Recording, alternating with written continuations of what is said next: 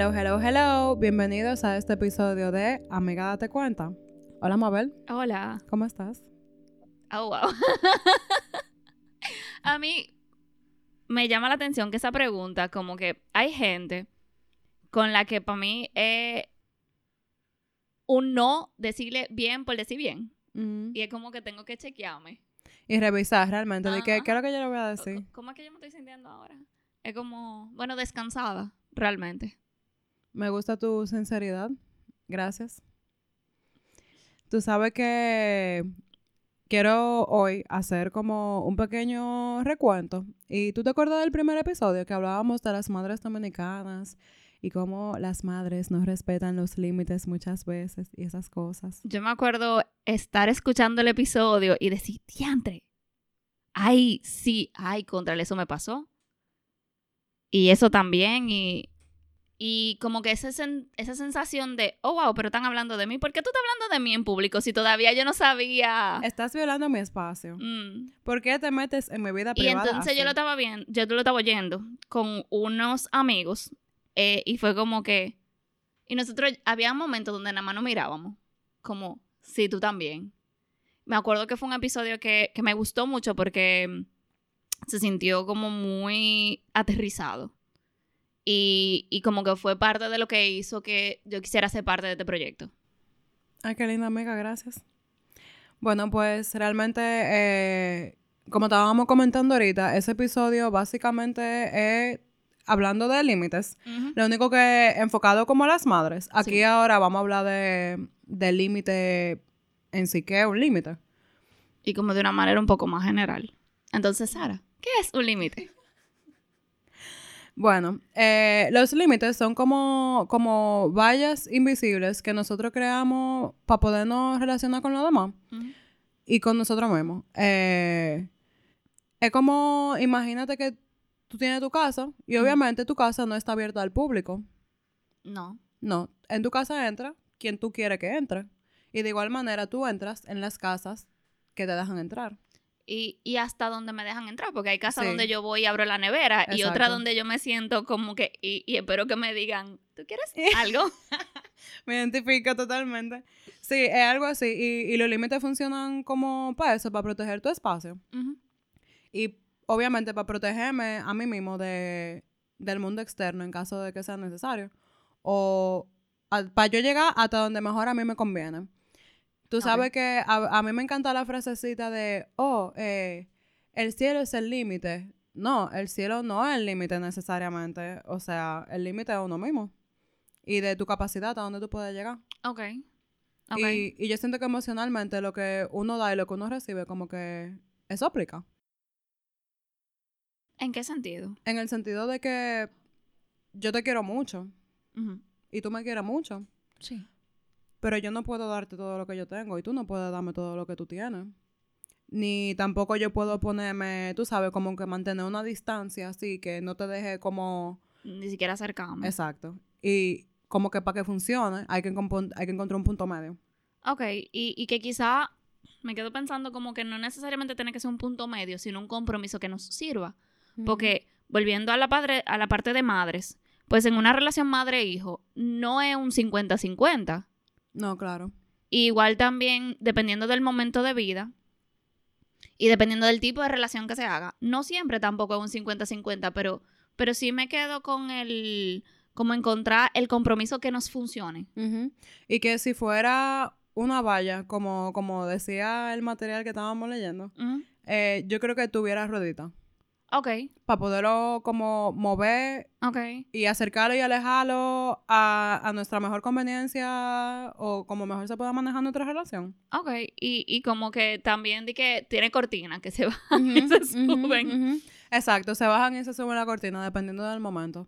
Eh, me parece muy interesante porque siguiendo con eso mismo, también yo, uno normalmente escucha a la gente como hablando de poner límite, pero de ponérselo a otro y de no ponérselo a uno mismo. Como que yo, por eso hacía Sí. la, la, La salvedad. Sí, la salvedad de la frasecita del cielo es el límite, como que a veces uno siente que todo es como yo quiero hasta donde yo quiera. Y realmente no es así. Como que como que el mundo externo también tiene su, como su influencia. Sí. Y de que a veces uno en, eh, en su, en su mente cacaíto, en su mundo de fantasía, quisiera como que controlarlo todo y de que todo saliera como yo quisiera. Y, ay, qué chulo, ¿sabes qué? Y ahora fulana va a hacer esto porque a eso es lo que a mí me conviene. O fulano tiene que dejarme hacer esto porque es lo que a mí me conviene. Y esas son la gente que se quillan cuando se enferman. Sí, o que cuando le dicen que no. Y, hablando de eso mismo, eh, ya, que, ya que llegamos a este punto de la conversación, los límites, ¿cómo pueden ser? Y digamos que lo que pasa es que hay diferentes tipos de límites. Y hay límites que son muy, muy rígidos. Que son como una pared de blog, que no se puede mover, que no se puede hacer nada con eso. Yo me acuerdo de una, de una muchacha que estaba hablando de cómo ella sentía que ella tenía una pared gigante que era como inquebrantable, que le impedía como estar con los demás, pero que ella la necesitaba porque la cuidaba. Y esos son como los límites rígidos, que usualmente son eso que tiene la gente que tú estás mencionando, la gente que es súper controladora, que quiere que todo el mundo eh, vaya por la rayita y por donde ellos quieran. Hay otros límites que son como, como porosos, como si eh, fuera, qué sé yo, una, en vez de ser una, una verja, como estábamos hablando, que pudiera ser como tela metálica, pero que le abriera un boquete. O... ¿Y cómo son esta gente así? Esa gente son las que no dicen lo que necesitan eh, para no incomodar. El problema es que cuando, mm, cuando yo no digo lo que yo necesito, puedo poner al otro en una situación incómoda. Por ejemplo, yo tengo un amigo que una vez yo lo llamé, yo estaba cerca de su casa para ver si lo pasaba a visitar, y él me dijo, ah, yo no estoy en gente hoy. Y después pasó como dos veces más, y yo me quedé pensando, como que, Mierkina, ¿tú sabes qué? Yo sé que si yo estoy en su casa, yo no hiedo.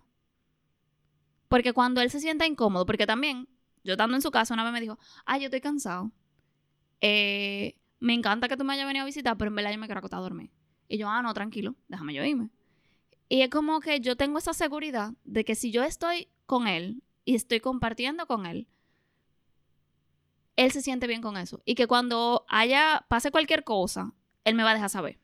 Y es como o sea, que esos serían como límites saludables. Sí, como que el límite da seguridad. ¿Qué pasa con esta gente que tiene los límites porosos? O por lo menos, ¿qué me pasa a mí con esa gente? Me da mucha ansiedad. Cuando yo no sé dónde Ay, sí, porque hay como mucha ambivalencia. Exacto. Cuando yo no sé dónde está el límite del otro, yo no sé si lo que yo estoy haciendo está bien, si no está bien. Y, y, me quedo pensando como que no solamente con la gente, pasa con los trabajos. Imagínate un trabajo donde las reglas no están claras. Mm. O donde, como no, tú lo haces como tú puedas. Pero después que está hecho el producto, ah, pero no era así. No, pero mira, está muy bien. Lo que pasa es que eh, no, no es así que hacemos las cosas aquí. Pero ¿dónde está? ¿Dónde está el parámetro? Dímelo. No estaba, no estaba dicho de antes. Entonces, la gente con límite poroso se llena de ansiedad eh, porque trata de complacer a todo el mundo. Y entonces, una de las cosas que pasa es que usualmente la gente que tiene los límites muy rígidos o muy porosos, no tiene los límites siempre rígido y siempre poroso, sino que fluctúa entre rígido y poroso y causa mucha ansiedad tanto a ellos mismos como a los demás. Sí, porque no hay una comunicación clara de ningún lado. En ese sentido. Y entonces, los límites que ya son sanos son esos límites, como lo del amigo mío, de esto es lo que yo quiero y necesito. Em, dentro de mi espacio, estas son las reglas que hacen que la convivencia conmigo sea armoniosa. Eh, y siempre se habla de límites. Lo que pasa es que no decimos, ah, estos son los límites.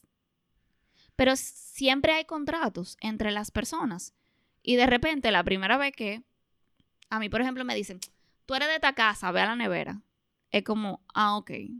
Eso es, un, eso es un contrato que se está firmando y yo no me estoy dando cuenta, la otra persona tampoco, pero es como, en esta casa yo puedo ir a la nevera. Tú sabes que me gusta que tú utilices esa analogía de que de contrato, porque al final los límites son así como un contrato, como mira. Eh, y que yo hago primero conmigo mismo y después con los demás. Sí. Y que en la medida en la que yo soy capaz de, de decirme a mí misma, bueno, yo estoy dispuesta a tolerar esto, eh, no estoy dispuesta a tolerar esto, o esto es negociable, esto no es negociable. Como que también lo puedo expresar hacia los demás. Sí. Entonces yo siento que los límites también tienen mucho que ver con mi capacidad de análisis y de introspección.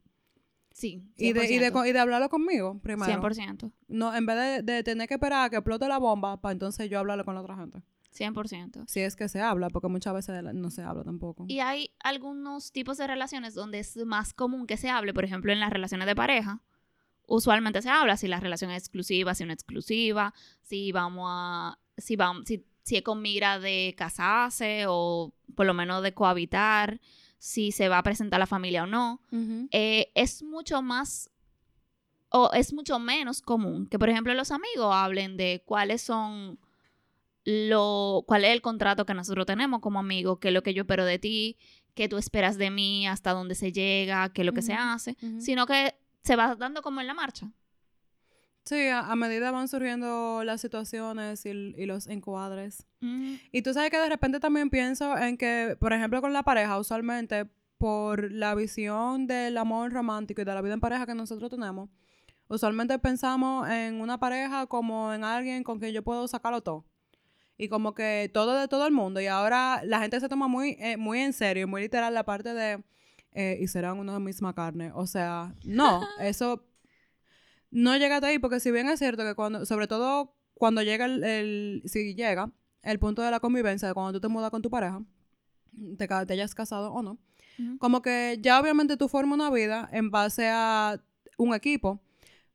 Y por eso se hace como tan difícil perderse uno mismo. Y yo siento que ahí que se necesitan más los límites todavía, porque no es un, un rechazo, que hay gente que lo puede vivir como un rechazo, que le pongan límite, que le digan que no Mm, sino más bien un te amo tanto que para poder seguir amándote correctamente, debo de yo llegar hasta aquí. Sí, Y debes tú también de llegar hasta aquí. y realmente los límites están muy relacionados con el respeto. Yo te respeto lo suficiente para dejar de saber mis necesidades. Y confío lo suficiente en ti para entender que si yo te dejo saber que esto es una necesidad, tú vas a respetarlo. Claro que sí. Y que al final el amor es eso, es respeto. El amor sin respeto no es amor. Ujú. Para mí es como aprovecharse de, de- de la emocionalidad y de la vulnerabilidad de otra gente. Y eso al final termina destruyendo la relación. Claro, claro que sí. Y por eso mismo es que es tan importante tener los límites claros. Y pienso, por ejemplo, e- en, mis relaciones con mis amigos, sobre todo ahora que yo soy más adulta, que tengo una visión más clara de la vida. Yo me siento muy agradecida de que con mis amigos yo puedo hablar claro. Y que ellos pueden hablar claro conmigo. Y ellos saben que si hay algo que me tienen que decir, díganmelo, porque al final, por eso que esta relación sigue viva. Claro. Porque los problemas siempre van a estar ahí, siempre. Y mientras, haya- mientras tú estés conviviendo con gente, van a pasar cosas. van a haber conflictos. Van a haber conflictos, eso es parte de la vida y, y el conflicto, de hecho, para, a, a mí lo que, y algo que yo he aprendido últimamente, es que es algo necesario para que ese amor pueda como que subir de nivel y que esa relación pueda así mismo como, como subir de nivel. Porque en la medida en la que somos capaces de resolver conflictos y de poner límite claro en base a eso, Ujú. yo siento que el amor como que fluye con mayor facilidad también. De una Y- manera u otra. Y se hace más fácil eh, ser vulnerable. sí. Y, y me estoy acordando de una muchacha que yo conocí hace muchos años. Hace muchos años, por Dios. Ok. es que de, de repente me acuerdo que no es que yo sea vieja, pero que ya yo no soy una muchachita. Y es como... ah, La edad. eh. La cosa es que esta muchacha eh, era la novia del que era mi mejor amigo. Y nosotras nos hicimos amigas en el contexto porque mi mejor amigo. La cosa es que un día ella se quedó a dormir en casa de mi abuela. Yo estaba donde mi abuela, estaba una prima mía. Y esta muchacha le ha contado su vida entera a mi prima, que la Ella- acababa ella- de conectar. De conocer. Yo iba a decir de conectar, pero sí de De conocer. conectar, qué fina. Ey, ella la acababa de conocer. Ella no tiene límite, que es diferente. Y yo me acuerdo que yo sentí como lo especial que yo me había sentido cuando ella me había contado su vida. Yo sentí como, ah, pero es con todo el mundo.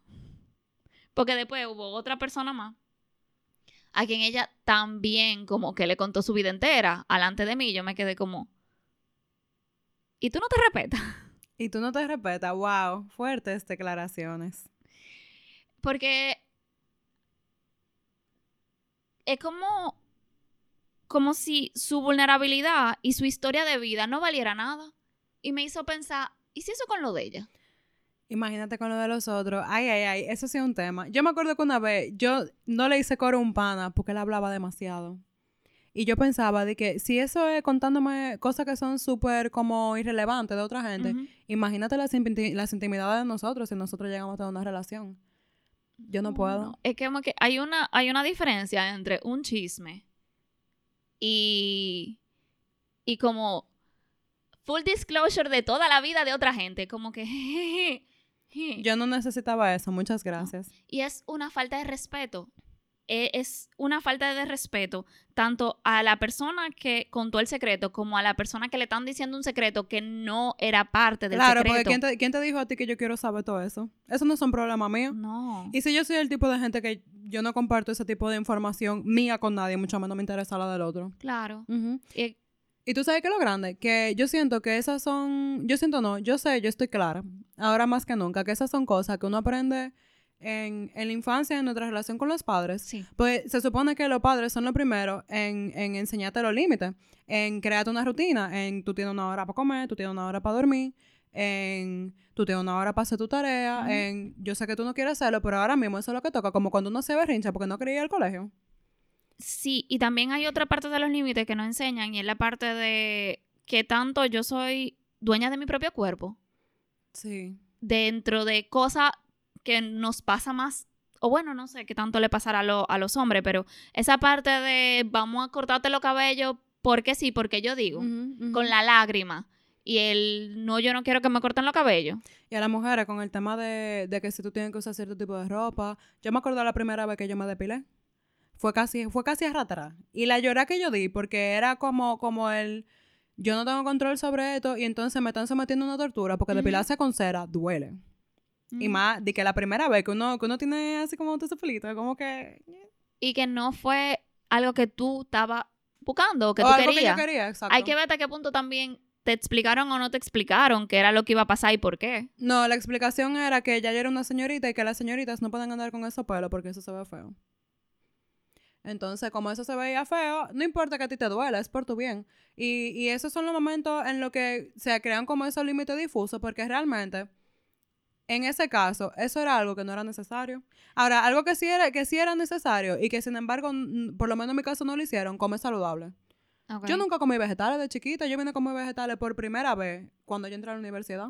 ¿Y cómo tú aprendes a comer? Claro, y, y eso yo siento que tiene que ver mucho con eso y también que uno aprende de límites con cómo nuestros padres se manejan con los demás. También. No solamente con nosotros, sino también con ellos mismos y con el ejemplo. ¿Y cómo dejan que los demás se acerquen a nosotros? Ay, sí. Ve darle un beso a tu tío y tu tío te mira como con una cara medio rara y, tú sientes como que algo ahí no está bien. Pero tú vas porque, bueno, tu mamá te dijo que fuera y hay que cumplir. Y que, y que si tú no vas después, el show. Claro. ¿Tú ves? Ay, fulano se mal educado y ya te ridiculizan a uno en la calle. Porque... Yo sí agradezco que a mí eso no me pasó. Yo sí tenía que saludar por educación, pero nunca como que me forzaron a abrazar ni a darle beso a nadie que yo no quisiera. Dichosa fuiste. Yo puedo como agradecer mucho eso. Y tú ves, eh, pensando en eso mismo también, como que los límites son algo muy cultural. Nosotros aquí en República Dominicana tenemos tendencia a que vivimos como muy aglutinados a nivel general y como que somos gente que hablamos mucho, compartimos mucha información. Eh, en la misma casa como que viven ocho gente y como que todo el mundo entra a la habitación de todo el mundo y como que, bueno, quizás no tan, tan así, así, pero de una manera u otra, como que no solamente la familia directa, sino también la familia extendida, como que tiene mucha influencia sobre qué pasa contigo. En mi caso, mi familia extendida son las amigas de mi mamá. Okay. Y yo recuerdo que las amigas de mi mamá, cuando yo empecé de que a, a, crecer un poquito más, se sentían con el derecho de hablarme de temas que yo no me sentía cómoda hablándolo con esa persona.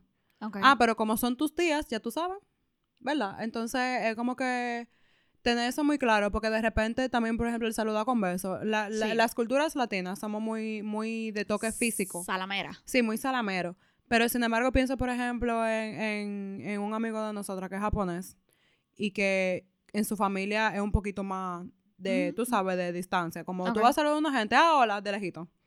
Y como quizá para nosotros eso se siente raro. Mm, Y se siente como un rechazo, se podría sentir como un rechazo. No es un rechazo, es simplemente, Ujú. "E- esta es mi manera de saludar. Sí, sí, sí. Eh, porque al final son un parámetro cultural. Y, y que eso, yo creo que eso es algo también muy interesante de los límites, que no hay un reglamento para todos, sino que cada quien va armando su librito conforme lo entiende prudente Sí. o le parezca conveniente, Sí. porque de repente los límites que a mí me funcionan con, qué sé yo, con las relaciones de amistad, a mí un, un mismo límite con todos los amigos no me funciona, No, y hay porque no es la misma relación. hay amigos a los que uno le presta dinero y amigos a los que no. Claro. Y hay Claro. gente, particularmente yo tengo gente a la que yo no me duele darle dinero. Así me meto. Y hay gente que a mí no me importa que vengan a mi casa y entren a mi habitación y usen mi baño, pero hay gente que yo no me siento cómoda con que pasen del pasillo, Por ejemplo. porque siento que no hay esa confianza y, y no es por nada malo, es que simplemente eso es así. No se ha llegado al punto. Exactamente. Eso, es- eso me parece muy interesante. Y al final, ¿cómo, cómo uno puede solucionar ese, ese tema de, de si tengo los límites muy rígidos aquí, muy poroso allí y, y quiero hacer un reajuste? Eh, digamos que lo primero es hacer introspección o hacer como un inventario. Hacer un inventario de cómo son mis límites y, y cómo yo me siento con ellos. En, en el sentido de, por ejemplo, yo me puedo poner en contacto con que hay relaciones donde yo me siento tan cómoda. Y, y vale la pena empezar por esas relaciones que son muy cómodas y ver qué está funcionando ahí antes de entrar en el, lo que no está funcionando, porque a mí me pasa que si yo me enfoco nada más en lo que no está funcionando, termino sintiéndome como una mierda. Termino sintiéndome como no, yo no sirvo, yo no sé hacer nada. Ujú. Es más, me voy a quitar. Pero ve qué funciona, qué no funciona. Y trata de hacer la introspección de qué es lo que hace que funcione. Eh, a mí me sirve, por ejemplo, tener muy, muy, muy pendiente mi relación con el amigo mío que pone límites sanos. Porque eso me ayuda a que cuando yo estoy en la posición donde me conviene poner un límite, yo lo puedo poner sintiéndome menos culpable. O sea, como tener de referencia esas relaciones sanas. Sí, y tener de referencia lo segura que a mí me hace sentir el hecho de cuando yo estoy en, en relaciones donde hay límites sanos. Me ayuda a poner límites. Ujú. porque me ayuda a sentir y a- me ayuda como a hacer conciencia de que cuando yo pongo límites, yo no estoy siendo una maldita desgracia.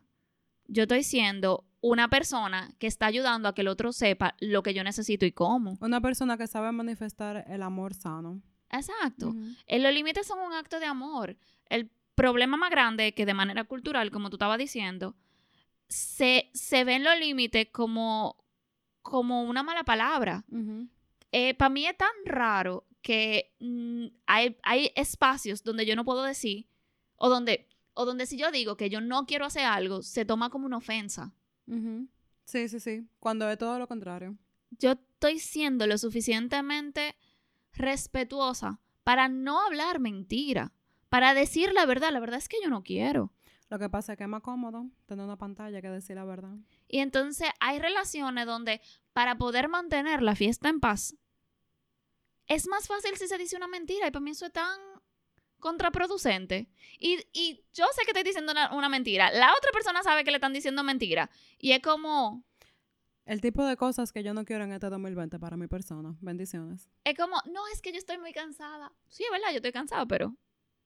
O, ay, es que a mí no me gustan ese tipo de coro. Mira, a lo mejor si no me hubiera invitado tú, yo sí fuera. Qué fuerte. Cierren esto. Y es como... Wow, he quedado seca. Ay, Dios mío. Y es como, contrale, yo quisiera poder como, esa, esa vocecita, esa vocecita que está atrás, como poderla simplemente manifestar. Oh, es que yo no me siento segura contigo. Y tú sabes qué, yo creo que, que ahora que tú mencionas eso, también parte de, de, de- de lo que uno hace para restablecer los límites es eso, aprender a ser asertivo. Porque todo se puede decir encontrando la manera adecuada. Sí. Absolutamente todo se puede decir. Lo que pasa es que no es lo mismo yo decirte, amiga, usted se cepilló hoy. Yo decirte que, ay, mira, mana, eh, déjala esta parte, mira, tú sabes que pasó esto. Y yo quería decirte nada más para que tú lo sepas, por si tú no lo sabías que esto está pasando. Y, ya. Y mira, ese tipo de, de intervenciones abren comunicación y ayudan a fomentar respeto. De repente, de repente, imagínate, ay, mira, sí, es que estoy pasando por un proceso donde tengo tal cosa en un diente y no sé qué, y muchas gracias por decírmelo. Yo puedo contar con que tú me lo digas si tú te das cuenta después. Tú tienes Claro una que sí. menta por ahí. Sí. Sí, sí, Y de repente eso hace que haya un sentimiento de confianza y de comodidad con la persona. Ujú. Cuando los límites son sanos, porque hay gente que no le gusta que le digan sus vainas. Ah, no, sí, la gente así tampoco la quiero en mi vida, con permiso. Hay gente que como que, que se siente ofendida cuando le dicen, y, y no, no es de que es su verdad, es cuando se le deja saber que, mira, Que algo está pasando. y el esto me duele. A mí me pasó, tú, eh, a mí me pasó los otros días, que de hecho tú estabas ahí, que estábamos en un coro y el coro iba a seguir y yo andaba con mi novio y mi novio estaba cansado. Y en una yo estoy como, no, pero vamos, pero vamos. Él me miró y me dijo, tú estás forzando. Y yo como, Perdón, mala mía. sí, básicamente. Y, él, y después me mira y me dice, ¿tú quieres seguir? Y yo, sí. Y él, pues ve, tranquila. Y ya, y yo me fui. Y, Y, él se fue a fueron, y todos fueron felices por siempre. Y él se fue a dormir. Y cuando yo llegué a la casa, todavía no estaba durmiendo, pero está bien. Así mismo. Pero él estaba en su casa, estaba cómodo, estaba en su ropa de dormir. Y eso es como el poder entender que no es un yo no te quiero a ti, es un ahora mismo yo no estoy en eso. Exacto. Y no tomárselo personal así, porque al final no, esa no es la idea. Y también eso es como parte de, de la madurez de ese adulto. Sí. Wow. Qué tema. Finalmente, amiga, ¿con qué te quedas? Eh, con que no soy una maldita desgracia cuando pongo límite. Sino que me amo y te estoy amando a ti también. Pues yo me quedo con el con que el, el- el amor es respeto y que los límites son respeto, por lo tanto los límites son amor. Y como dice nuestra querida colega Melba, aprender a decir no, gracias y adiós. No porque hasta aquí llego, gracias porque me serviste, pero adiós porque ya no te necesito. Y qué trabajo da eso, pero es tan necesario. O porque no hacemos daño si nos quedamos forzando. Ah, creo que Yorodowski que dice que los demás no nos rompen el corazón, sino que nosotros no los rompemos tratando de hacer que, que encaje algo que ya nos cabe. Ese señor tan sabio, lo bendecimos y le mandamos su agradecimiento donde quiera que esté. Pues nada, hasta aquí el episodio de hoy. Si se quieren poner en contacto con nosotros, lo pueden hacer a través de nuestro Instagram, arroba ADC el podcast, o a través de nuestro correo, adcelpodcast, arroba gmail.com. Hasta la próxima. Bye. Chao.